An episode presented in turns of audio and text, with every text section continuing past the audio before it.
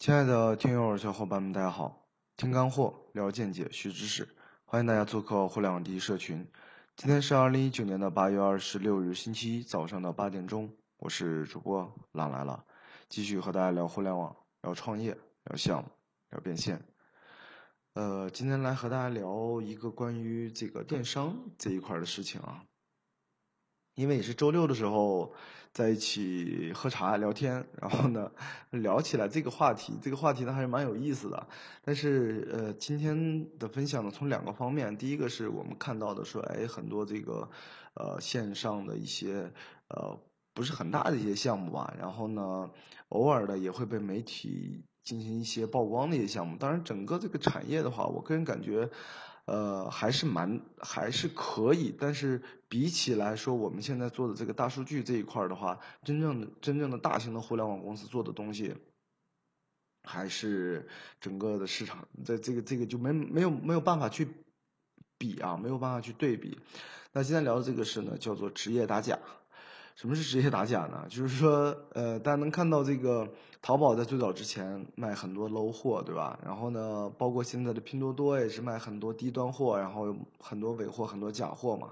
然后呢，在互联网就滋生了这么一个东西，可能有的听众也会在新闻上啊，包括去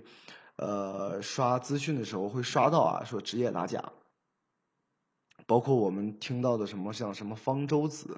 啊这一类所谓的职业打假人啊，就就不去扯他了。但是实际的这真正真的是一个项目，基于电商的一个职业职业打假、专业打假。那么其实呃这个打假呢，不是说哎去捍卫正义啊，或者是去怎么样？去聊天的时候，他们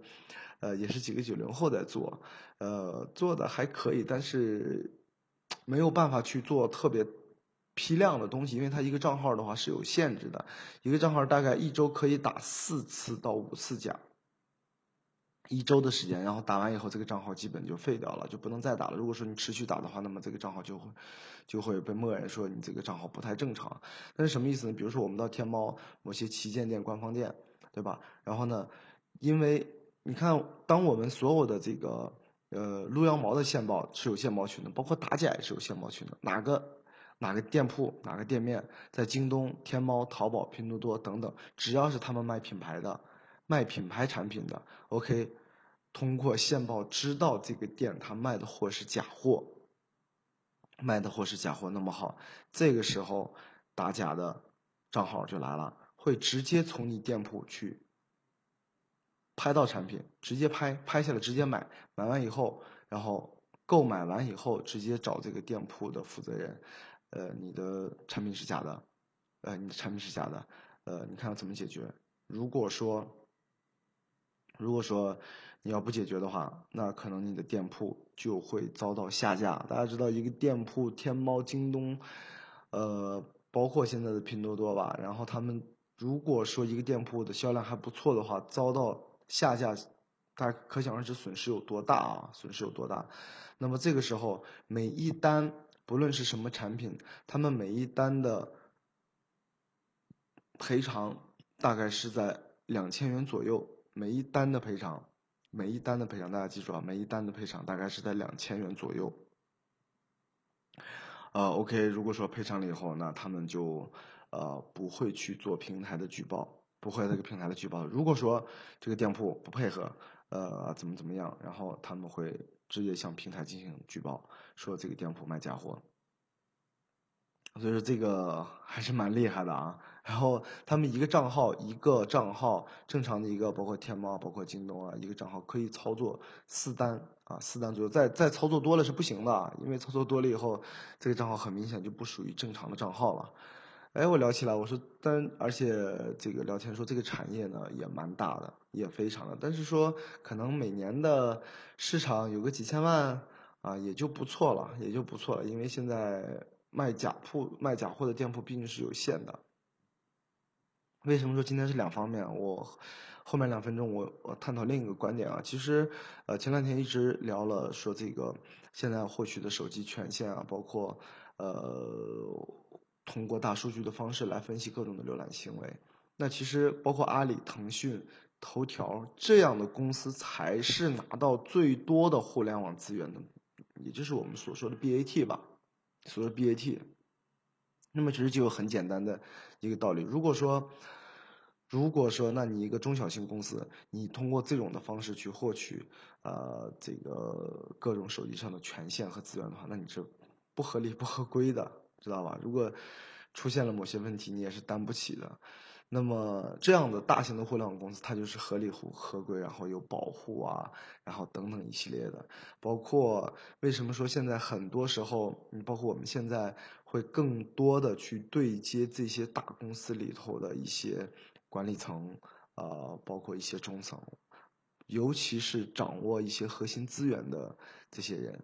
呃，具体 我具体我在音频我就不会去说是去对接了什么，这个肯定不能聊啊。但是我们现在有，呃，包括我们看到的很多东西，我们了解到，我们接触到，我们要对接的人，啊，真的真的是，嗯，为什么说现在互联网公司这个互联网公司的反腐，就是民营企业的这个反腐力度这么大？因为他们真的拿到了很优势、很核心的资源，在基于互联网这一块来说。呃，真的是蛮可怕的一个东西啊，真的是蛮可怕。当然，呃，依旧呢，我们该做我们正常的业务呢，还是去做正常的业务。当然，有些东西，其实回想起来，这个一个公司在成长的过程当中，真的会难免会遇到各种各样的问题。呃，但是就是今天的分享，从说后面整个的互联网公司，那你说，真正大型的互联网公司拿到这些东西，它它是，呃。合理还是合规呢？其实就是因为公司做大了而已。那么你看我说的前前头一个周六上周六在聊天的时候说，职业打假人，那其实最终他们也是有风险的。因为如果说有人这个呃，也是同样举报他们的话，如果说会会直接告他们涉嫌敲诈啊等等一系列的。因为之前淘宝的话出现过这种情，出现有出现过这样的事情嘛。那所以说他们也是蛮蛮辛苦的啊，从职业打假的所谓的职业打也是蛮辛苦的，然后他们要不断的去找找账号，然后不断的去找店铺的商家，呃，然后来做这个事情，呃，但是整体的一个产产值的话，跟说我们用一些另一个高度的思维去考虑互联网的另一个层面的话，其实还是相差的蛮大的。那好吧，那今天的分享呢就到这里。有，呃，有对精准大数据，然后我们现有的这些业务，我们公司的业务感兴趣的小伙伴呢，或者是想加入我们社群的小伙伴，呃，可以加我的个人微信 a b c 九九一六二。啊，对，前两天还有那个那个外盘外盘足彩的那个项目呢，呃，这段时间可能要呃慢慢的慢慢的上线吧，慢慢的上线，也敬请大家的关注吧。那好吧，那今天的分享就到这里，然后我们下期接着聊。